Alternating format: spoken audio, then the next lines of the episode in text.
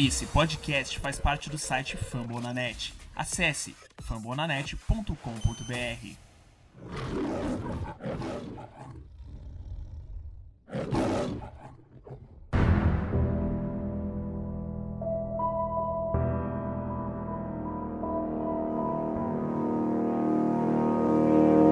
Like we always do at this time, I go for mine, I got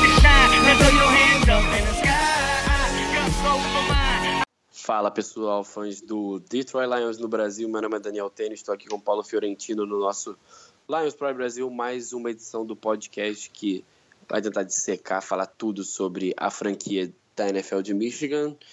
Vencemos domingo, enfrentamos Chicago Bears, com o Lions em sabe é sempre sofrido, não tem lavada para nenhum dos dois lados, então 27 a 24, graças a mais um field goal do senhor incrível, eu gosto de ser assim, porque o Matt Prater é um dos jogadores mais underrated da NFL, daqui a pouco a gente fala sobre ele, mas Ele é um cavalo, de acordo com o Paulo Antunes aí.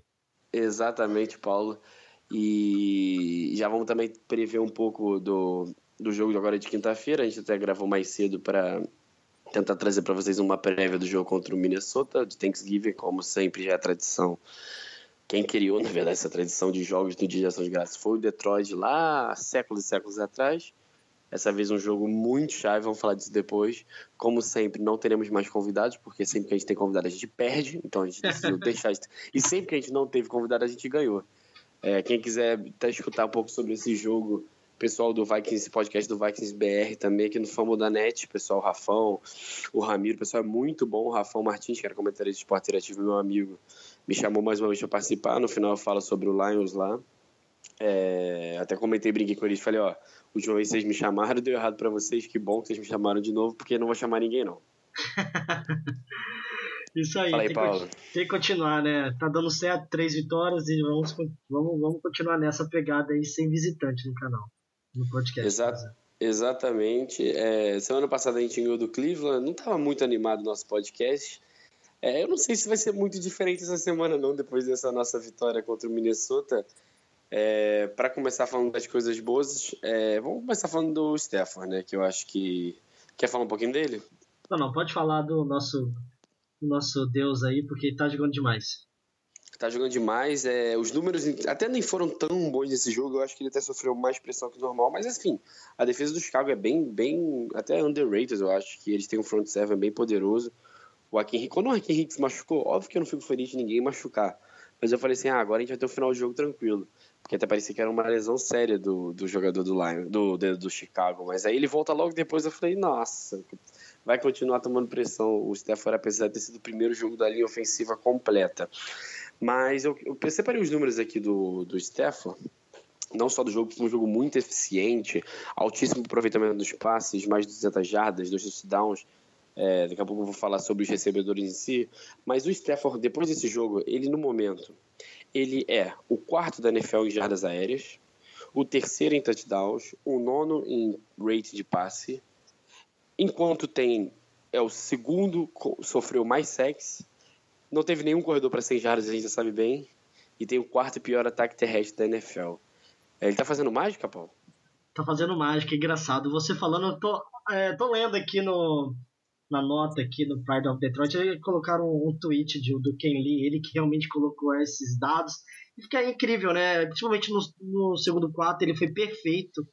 Ele foi perfeito no segundo quarto, né? 21 pontos, é, ele acordou, né? Assim, tá vendo a evolução do Matt Stafford nessa temporada e tá cada vez mais constante, né? Isso é bom demais quando não tem um ataque terrestre, né? Assim, ele tá aproveitando cada vez mais a pressão. Antes não sabia lidar muito bem com a pressão, agora ele tá simplesmente aproveitando, é, aproveitando disso. Então, assim, é, vamos precisar muito dele nessa quinta-feira, porque vai ser de base de muitos pontos para vencer o Minnesota, porque vai ser muito difícil esse jogo.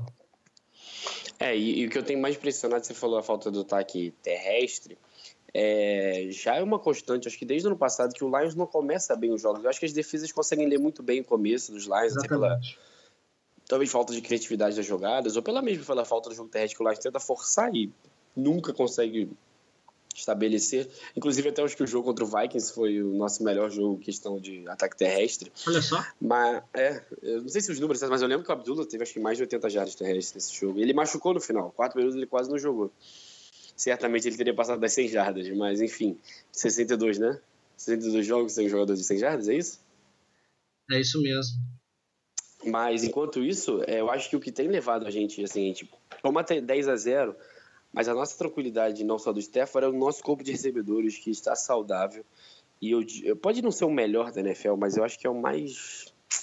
É com mais, mais é, alvos diferentes e, e, armas de todos os tipos de, de jeitos. É, o Marvin Jones tem sido um dos melhores recebedores da NFL, a gente já falou isso semana passada, e ele teve mais um jogo espetacular. Pela PFF, o Lions é o melhor time em passes longos na NFL, e o Marvin Jones é, é é responsável por quase tudo isso. Eu sei que o Golladay voltou agora, mas ele ainda está voltando aos poucos. Marvin Jones teve uma nota de 79,2 no jogo. Sabe qual foi o rating do, do Stafford em bases pelo menos 20 jardas para Marvin Jones? Não, não, não sei. 133,3, tá que bom? isso, cara, que isso. Exatamente. é, no total, ele teve mais de 5 passes para pelo menos 20 jardas, 3 foram certos, é, foram 94 jardas e um touchdown. Eu acho que o Golladay, que teve problemas com drops, eu acho que é, ele poderia ter tido um jogo até de 100 jardas se não fossem os drops.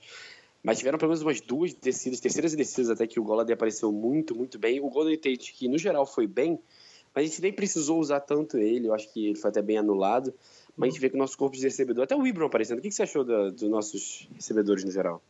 Ah, aproveitando, achei que o Ibram tá aparecendo bem mais depois daquela possível troca, né?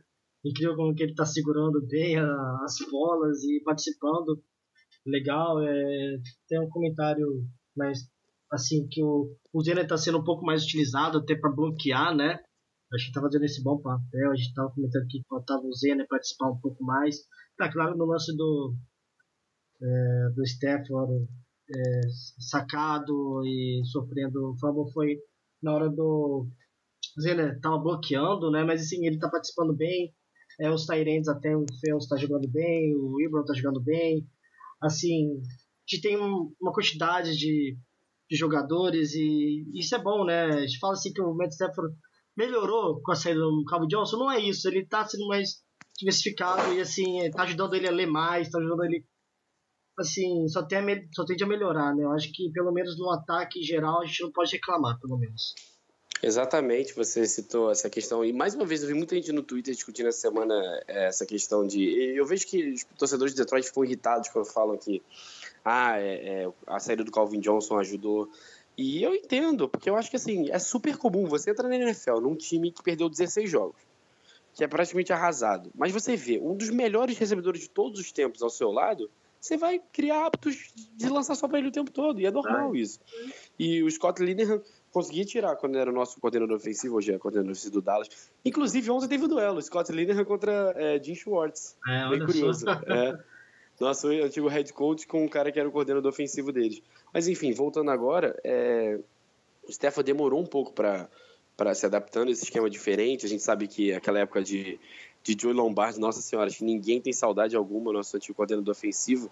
Mas eu acho que se desde a Bahia o Stefan saudável é, a gente tem conseguido ver o melhor dele. Eu falei que é o nosso, o nosso é o melhor em passes longos. Eu vou provar porque o Stafford tem um rating de 128.6 dentre os 27 quarterbacks da NFL que deram pelo menos 26 passes longos na NFL. Número 1. Um, um. Para quem reclamava no passado que o ataque era só de Kendon, que era só passe curto, Stafford tem soltado. A gente tinha reclamado mesmo, a gente reclama. Mas enfim, ele tem se soltado. É, então, eu peguei uns dados assim, passes mais de 15 jadas nos últimos três jogos. Ele conseguiu a possibilidade de 69%. Conseguiu três, três touchdowns né, em passes mais longos, comparado nos, nos primeiros sete jogos por apenas quatro. Então, assim, ele está lançando mais em profundidade e está dando resultado, né? Isso é notório. Exatamente. É, acho que o nosso ataque a gente cobriu bem o lado positivo. E a defesa, é, para variar, o que foi de positivo foi a nossa secundária, né? Que a gente teve um DJ Hayden mais usado, ele, ele fez um touchdown numa recuperação de fama, numa bobeira do Trubisky. Eu sei que o Trubisky ainda é um quarterback muito cru e eles tentam passar o menor número de vezes possível. Mas Darius Slay, mais uma vez, o, o escolhido cara da partida PFF, foi perfeito. É, o, o, Glover Queen, que impressionante como os, os, os quarterbacks das últimas semanas praticamente tentam fugir do Glover Queen também. É muito raro isso.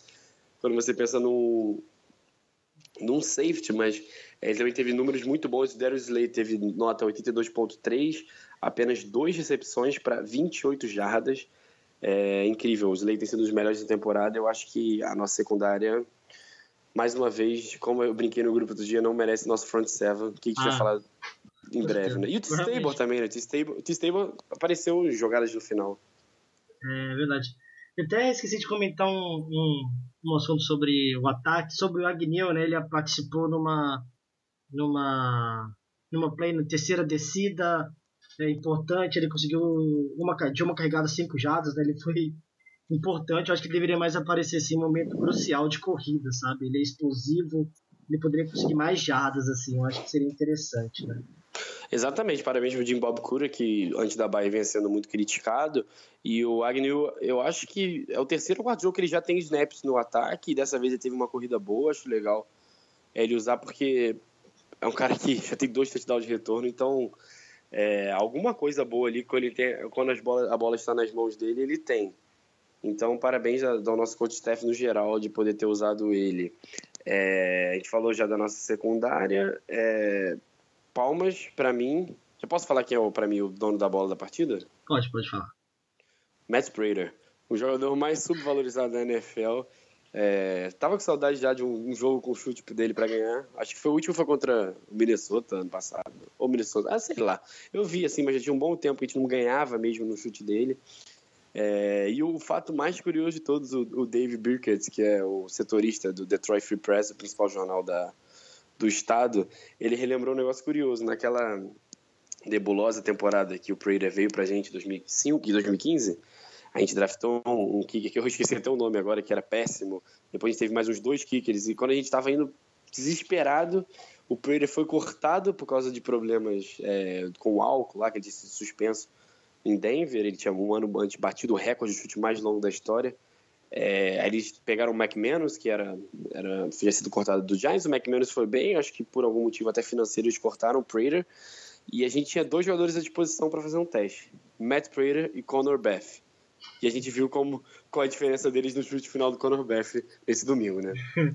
É engraçado, né? Olha, o Prater foi a contratação do Free Agent, né, cara? Não tem como não falar nos últimos anos, ele foi e está sendo né, importante no momento que realmente você, o, você precisa de um kicker para ganhar jogo. Né? Novamente, futebol mostra isso. É, o chute dele é muito estranho, mas ele é. Mesmo tempo, ele, a comemoração dele no final é muito legal. Assim, o Prater realmente merece a bola do jogo. É, normalmente, sabe como que Chicago é, é, é é preocupante jogar lá por causa do vento, né? Vento forte, até mesmo os kickers de Chicago tem esse problema, né? Não tem um alto índice de acerto, então assim, normalmente é muito bom ter um kicker que consegue chutar tranquilamente 52 jardas em Chicago, né, para ganhar o jogo. Naquele frio é uma pedra, inclusive daqui a pouco a gente vai falar sobre a ida do Caio Santos pro Chicago. É, Conor Beth, coitado. Tá é sério, oficial isso? Eu tô, não tô por fora. É, oficial, hoje à tarde fechou. É, até o seu amigo Tony mandou no, no grupo com pergunta, daqui a pouco a gente vai falar na hora das notícias, mas o Prater é espetacular. E você falou dele a comemoração. O cara é gordinho, o cara é alcoólatra, o cara é incrível. O cara é, é incrível, incrível sério. É incrível. E o que eu acho mais legal dessa nossa questão de sempre que o Lions vence, a gente dá essa bola do jogo, que a gente já viu Anthony Zero, a gente já viu Golden Tate, já viu Darius Slay, Matthew Stafford, cada rodada é um. Apesar da gente sempre elogiar os mesmos, legal que cada semana um jogador diferente tenha, tenha aparecido, né? Ah, é ótimo, né? Não é toda hora sempre o mesmo cara, mesmo jogador de sempre. É, e é bom sempre ter alguns jogadores que surpreendem, né? Assim, e infelizmente, como por exemplo, a nossa o nosso ataque ele tá indo bem, então sempre tem um jogador indo bem em certos jogos, e já ah, não, não vamos priorizar mais o ataque terrestre, o ataque aéreo e no final algum jogador realmente sai do nível, né? E, por exemplo, quando você tem o Matt Prater, por exemplo, você sempre vai ter um senhor automático, não tem como é, se confiar 100% nele. Claro que ele é... Infelizmente, tem momentos, claro, que ninguém é perfeito, mas assim, ele é o cara, assim, de quarterback e de kicker a gente tá bem demais, pelo menos, né? Os Lions estão bem de kicker e de quarterback por muito tempo, isso é muito bom, né, para tranquilizar. Exatamente, eu acho que tem umas outras posições também que a gente está bem tranquilo, mas, mas vamos já para a parte que a gente não está nada tranquilo? Vamos lá para defesa. Vamos para a defesa. É, o nosso front seven, eu posso dizer que cada dia eu acho que é o pior da NFL. Pode meter o pau. É, é impressionante que o T-Stable, que a gente tem tanto cobrado aqui, foi usado, foi até legal, foi bastante usado no quarto período, ele teve em campo em 13 snaps. Uhum. Ele, ele foi usado em duas blitz para chegar ao Trubisky, e ele conseguiu pressionar o Trubisky nas duas blitz. Super legal, bem legal, maneiro. Sabe que o T-Stable é um cara muito físico e assim, é bom que, mais ou menos como foi o Killebrew ano passado, foi se adaptando, vai usando em jogadas pontuais, porque a gente sabe que não dá para ficar botando um corner calouro assim que ele vai ser queimado, ainda mais um corner lento. Exatamente. Mas ele foi disparado o jogador que mais pressionou o quarterback, porque a gente não teve mais ninguém pressionando. Teve até um sec no final lá. Eu fiquei impressionado, nossa, um sec no finalzinho do jogo, assim, É, não, um finalzinho muito fake, assim, porque é, é, é, impressionante. Eu até tava pensando, assim, antes desse sec, fala assim, quando acabar o jogo eu vou fazer um levantamento, qual foi o último sec da nossa DL que não tenha sido do Anthony Zero? Eu não lembro, de verdade, tipo sei lá, teve algum contra os Steelers? Eu não, eu não lembro de verdade. Acho que teve um contra os Steelers do Led Barrel, não sei lá. Mas assim, é tenebroso, é tenebrosa que a nossa linha tem feito. É, no geral, é, o Terrell Austin ter feito um, um, um, revezamento usado bastante de Cornelius Washington, Valoaga, Ledberry, Anthony Zero, mas pelo que eu vi na temporada foi o jogo que ele mais usou, pelo menos a trinca principal com o Zero, a King Spence e o Sean Robinson. Mas assim, uhum. a gente não consegue parar, encostar no quarterback. A linha ofensiva do, do Chicago não é. Tipo, o meio da linha é bem bom, mas os tackles não são nada demais, muito pelo contrário. E eles tiveram notas altíssimas na PFF, o que normalmente é bem, bem falho quando se enfrenta o Lions, né? Ah, assim, eu tô até procurando alguns números aqui bizarros, assim, sabe? Por exemplo, o Howard, ele teve 8.3 é, jardas por carregado, bicho. Isso é, isso é demais, correto? Assim, é, isso é demais. 15 carregados para 125 jardas, assim, é, é, é preocupante. Não é claro que a gente tá batendo na tecla na um problema da nossa defesa, mas assim, ficou muito escancarado no jogo de domingo, sabe? Assim, é, é preocupante a forma que, além de não conseguir parar o quarterback de pressionar, a forma como o pessoal consegue correr contra a gente, assim, é, tem que aceitar. Não, infelizmente, não vejo é, uma forma de corrigir isso tão curto prazo, assim, né, Daniel? Não, exatamente o que você falou, eu respondi lá no, no pessoal do Minnesota. Como o jogo do Vikings contra o Rams foi na mesma hora do Lions, eu imagino que eles não tenham conseguido assistir ainda a fita do jogo do Lions. Uhum. Então eles vieram me perguntar e, e, o Ramiro até falou assim: ó, dando uma olhada aqui nos números, eu vi que Chicago correu para mais de 200 jardas. E é um time que a gente sabe que vai querer correr, né? Porque não tem um grande ataque aéreo. Uhum. É, você acha que. Ele falou assim: você acha que é o, é o problema se corrigir? Aí eu já falei assim: ó, primeiro que o grande problema do defesa do Lions nem é esse. O grande problema é atacar o quarterback. Mas esse eu acho que é incorrigível. Pelo menos essa temporada. É, o jogo terrestre, eu acho o seguinte: foram mais de 200 jardas somados Jordan Howard, Cohen, é, aquele outro que eu esqueci o nome, Cunningham, e o próprio Trubisky correu acho que para 60, 70 jardas. Eu acho que o Lions já tem um histórico de últimos anos, é, nunca presta atenção no quarterback. É impressionante. O quarterback Não, aquela, corre... a, aquela quarta descida, Leonel, desculpa, Beno, aquilo ali me matou do, de raiva. Me matou tanta raiva aquilo ali que eu quase joguei o computador no chão. Olha, aquela quarta assim, não, vamos empatar. Não acredito que vamos empatar o jogo. Assim, é inacreditável aquela corrida, aquela liberdade que deram pro Trubisky, assim, não acredito, eu não tô acreditando que tá acontecendo isso. Então, é, é, ele sempre mata a gente do coração. Não, e, assim, dois jogadores estiveram com as mãos nele. Não é tipo é. assim, ah, era uma, era um, sei lá, uma Hail Mary, tava todo mundo lá atrás e ele tinha espaço. Não, não, ele driblou os jogadores. Pior que foi isso. É, mas assim, eu até vi no pessoal, é, teve o, o, algum jornalista que tweetou, eu vou ver aqui, estou procurando enquanto eu vou enrolando. Claro. foi o Tim, é, foi o Tim Temo, Tim Twaitman, que trabalha para o site do Lions, ele falou sobre os números do Lions desde a saída do Engata. Que lembra que aqui a gente até falou que, especial contra o Press Rush, que a gente estava tão irritado, não ia, não ia mudar nada a saída do Engata, mas assim, a gente já se bateu nessa tecla. A defesa do Lions contra o jogo terrestre estava muito bem no começo da Sim. temporada. Até acho que até acho que o jogo contra o Green Bay estava muito bem. Mas jogo passado a gente já semana passada a gente já falou, ó, o Cleveland fez o que quis. Agora então, mas assim, o, desde que o Engata saiu na semana 5, para quem também está fora da temporada com uma lesão, o Lions tem cedido 153,8 jardas por jogo terrestres. Antes disso, 74,6. Exatamente a metade. É impressionante, impressionante. É, como ele tem feito falta. Mas eu acho que os dois últimos jogos não foi nem só isso. O Ziguiança, que é outro que a gente pega no pé e pega mesmo, que a gente espera mais, é um ótimo ainda jogador contra o jogo terrestre. Sempre foi uma grande qualidade dele. Eu acho que, assim, é, em alguns jogos ele mostrou, até contra os Steelers, num drive final que a gente quase recuperou ele, teve uma parada espetacular numa terceira descida do Le'Veon Bell. Eu acho que sem Gata, sem é, o Zig, e em especial, o cara que você sabe que é o meu queridinho da temporada, Jalen Reeves Maybe, segundo jogo sem o linebacker, que, com todo respeito, ó, eu sei que a gente está ainda em novembro de 2017, o Jared Davis foi draftado há pouco tempo, mas o J.R.M., para mim, até agora, tem sido muito melhor do que o Jared Davis. É, mas daqui a pouco a gente vai falar sobre as construções, quem volta na quinta, como o jogo é na quinta, já saiu já hoje um relatório. Parece que Ansa e J.R.M. vão jogar na quinta. Então, assim, por mais que na época do Ansa, na época do Ansa, no período que o Ansa jogou, o nosso pior jogo contra, o, contra a corrida foi contra o Minnesota, o Dalvin Cook até se machucar, tava deitando na gente eu acho que tem motivos para a gente achar uma melhora no jogo terrestre. Contra o jogo terrestre. Contra o passe, eu acho que teremos um longo dia contra Adam Thielen, Stephon Diggs e companhia.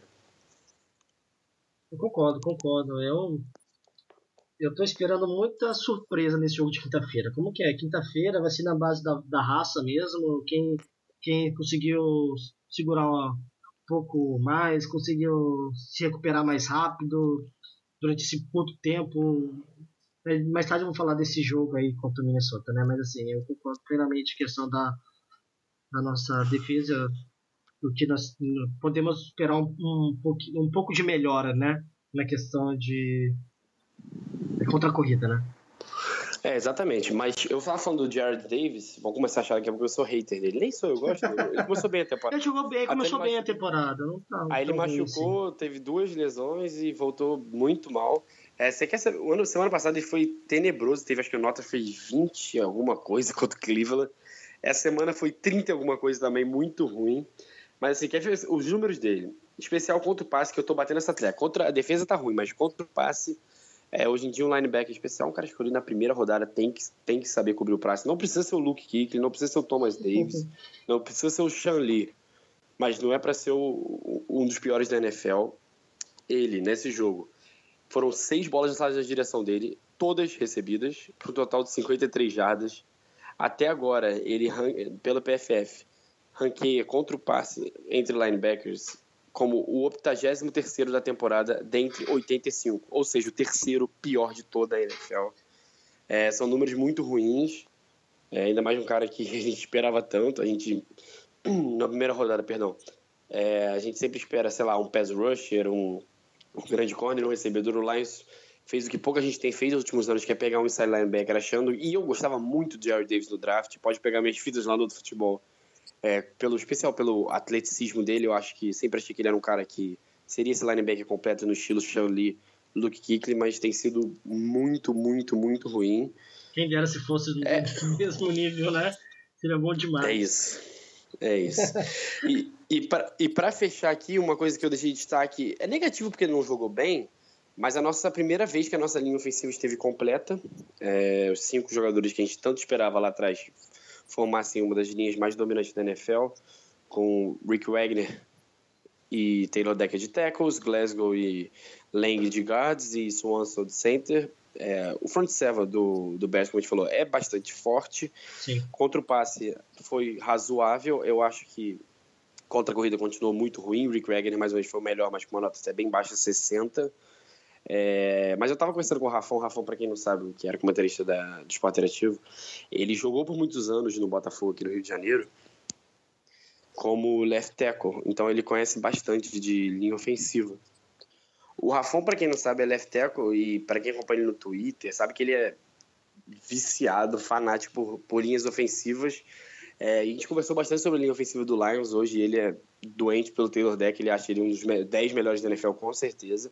E ele falou o seguinte para mim: falou, cara, fica tranquilo, porque a linha é talentosa e, e a linha ofensiva. É, ele falou assim: ó, de todas as áreas dos times da NFL, é a que mais demanda é, jogos juntos, entrosamento, comunicação. Então, é, se todo mundo ficar saudável, o TJ Lang não fizer falta estúpidas que nem fez no, no último drive, deixando o field goal do Matt Prater mais longo, eu acho que assim, foi um ponto negativo mais uma vez, mas acho que a gente pode começar a ficar esperançoso.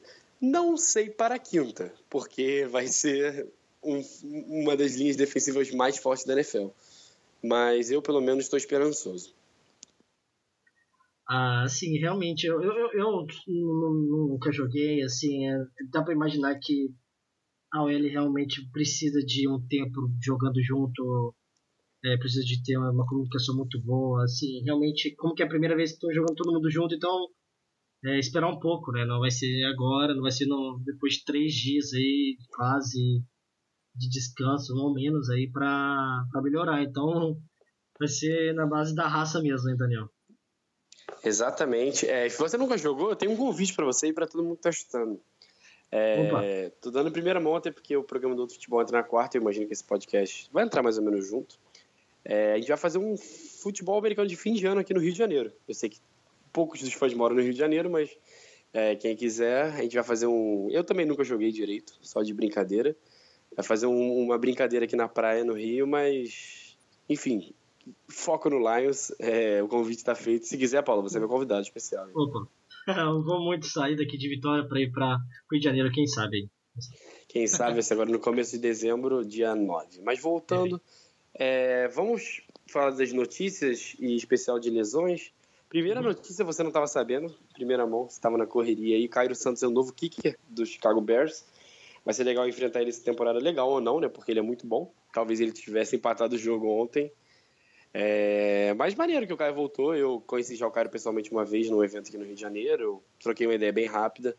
É, mas assim, um cara super do bem, super legal. Não é porque é brasileiro, não. É, é um pouco porque é brasileiro. A gente é porque é brasileiro porque a gente liga para é porque ele é brasileiro, porque os outros dias a gente não liga, mas é um cara que merece muito e eu vou torcer para ele chegar mesmo sendo nosso rival.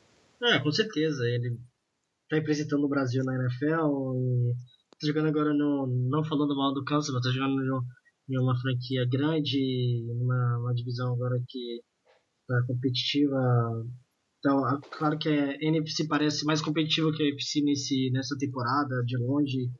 E chegar o Cairo saindo de lesão já no final de temporada mostrar serviço vai ter que vai ter que ter muito apoio né da, da comunidade então torcer pelo por ele sim com certeza né? menos contra os Lions que quer um e acerte outro não, pode acertar, a gente ganha de.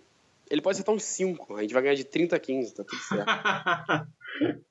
Quem dera. É, e você falou da lesão dele, e como eu citei já alguns minutos, é, como jogo de quinta-feira, o Lions já treinou nessa segunda, um fato que é inexistente quando joga no domingo na segunda, uhum. e já saíram já é, alguns relatórios de lesão. Inclusive, o especial vi muita gente falando do Cowboys, é que alguns caras não jogaram, por exemplo, Tyron Smith, estavam sendo poupados para quinta. E eu acho que aconteceu muito isso com o Lions, especial com o Zig Ansah.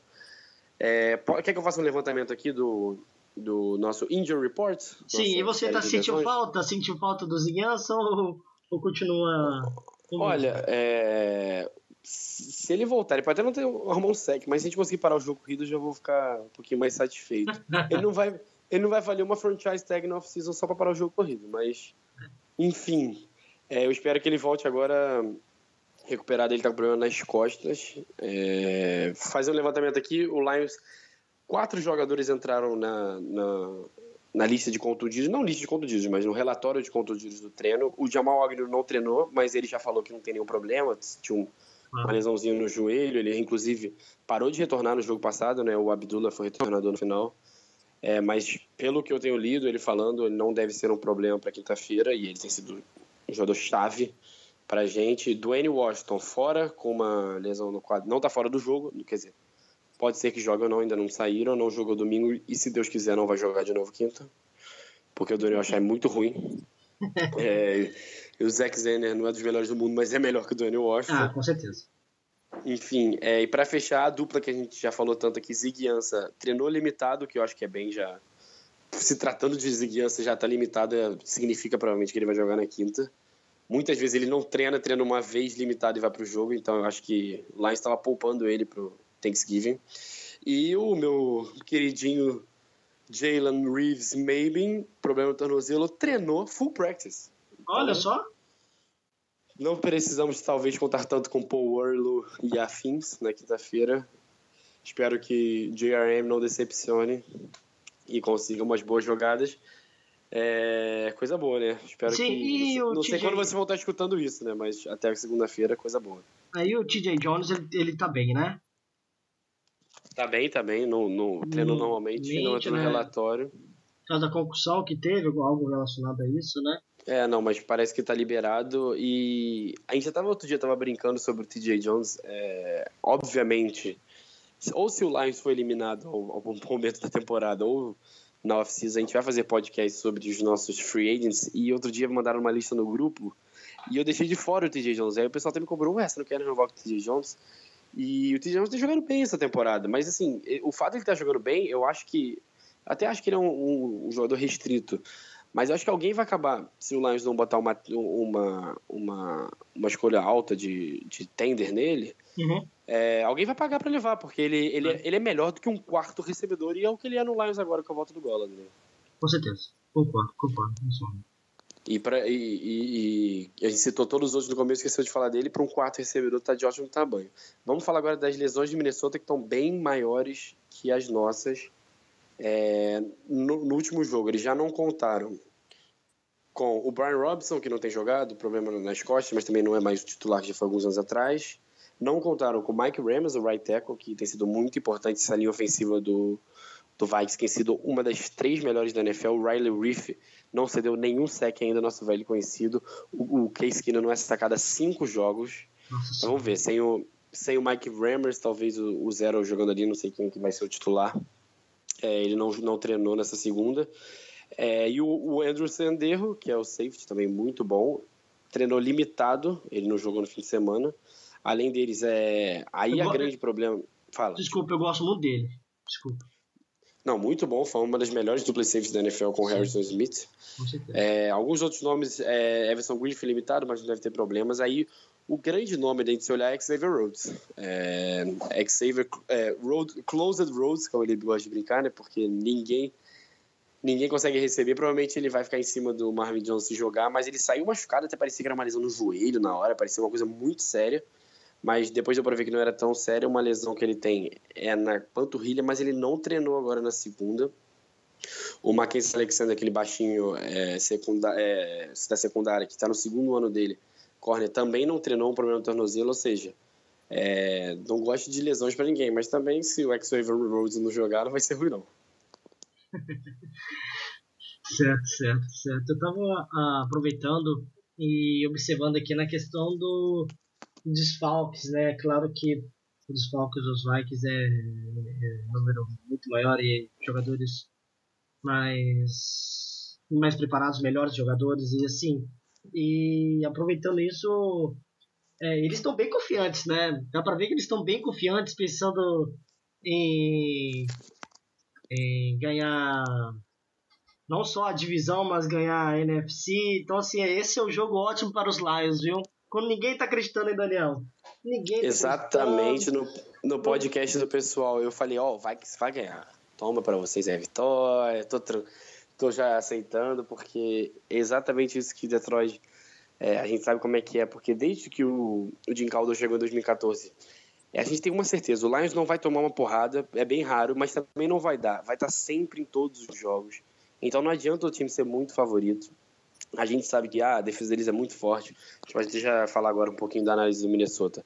Eles têm um, um front seven muito talentoso, uma linha defensiva que talvez seja a melhor da NFL junto com Filadélfia. É, mas assim, a gente sabe que o Jim Bob Curry, todas as críticas que pode fazer ele junto com o Jim Caldwell, eles sabem arrastar jogos, sabem Exato. ir levando, mesmo que o jogo terrestre não te- esteja entrando. E eu acho que teremos um jogo terrestre melhor nessa quinta-feira. É, até porque, como você falou, jogo de quinta, o pessoal vai entrar mais cansado e eles ainda vão viajar. A gente teve uma viagem já no domingo, mas assim, a gente está acostumado a jogar em casa. A gente sabe que os jogos de quinta, historicamente, até essa temporada não tem acontecido muito, mas historicamente os times que jogam em casa levam a melhor.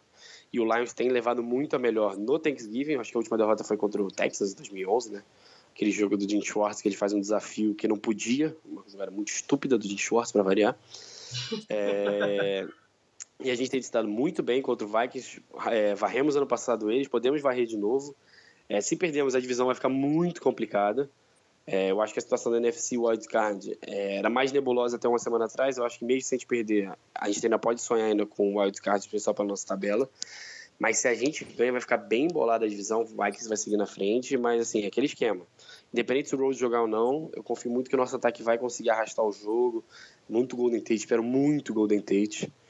É, Eu acho que, assim, o Vikings é o favorito. Prefiro nem apostar, mas o que, que você acha? Então, é, Daniel, eu queria até fazer uma pergunta que vem na minha cabeça agora. Como está a, a a- as defesas em relação ao Golden Tate? Parece que, por exemplo, contra o Chicago e também contra os Browns, eles ficaram já é, marcando muito bem o Golden Tate. É, Assim, ele foi, não foi tão ativo como nos, nos últimos jogos.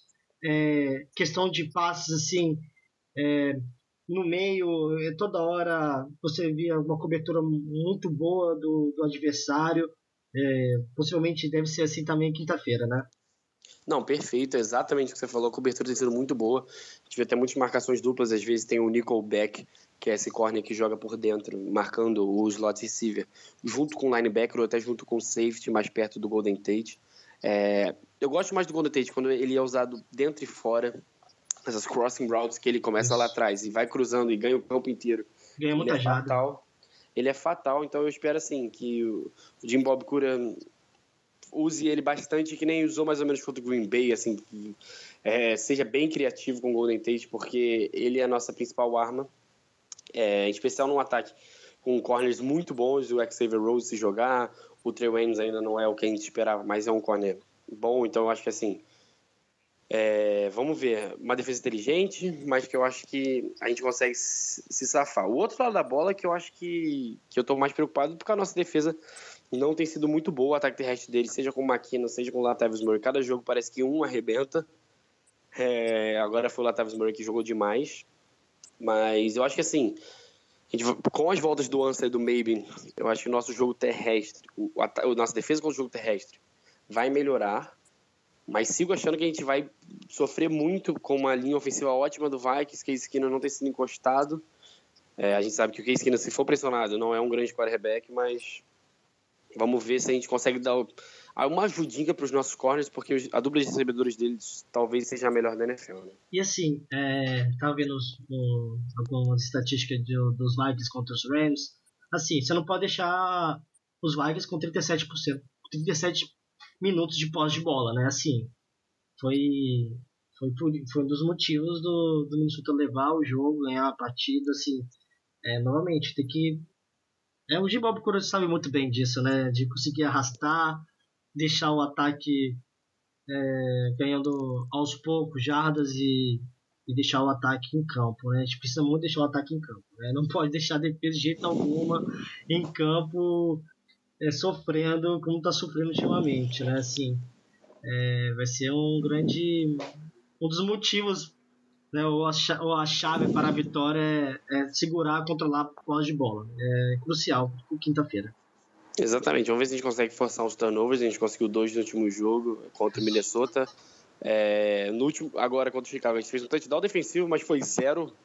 Não, óbvio que teve mérito nessa defesa, mas foi totalmente cagada do center e do Trubisky, mas o Jerry estava ligado. Vamos ver se a gente força turnovers, que, porque não é só pegar a bola de volta, mas é mudar toda a cabeça dos jogadores. A gente viu quando o Minnesota ficou. Perderam o Dalvin Cook naquele jogo, dois turnovers, acabou. O Lions dominou aquela partida Exatamente. mentalmente, então ganhou o jogo. Eu espero que a nossa defesa, Glover Queensley, seja lá quem for lá atrás, consiga alguma coisa. Quem sabe a nossa linha defensiva num milagre.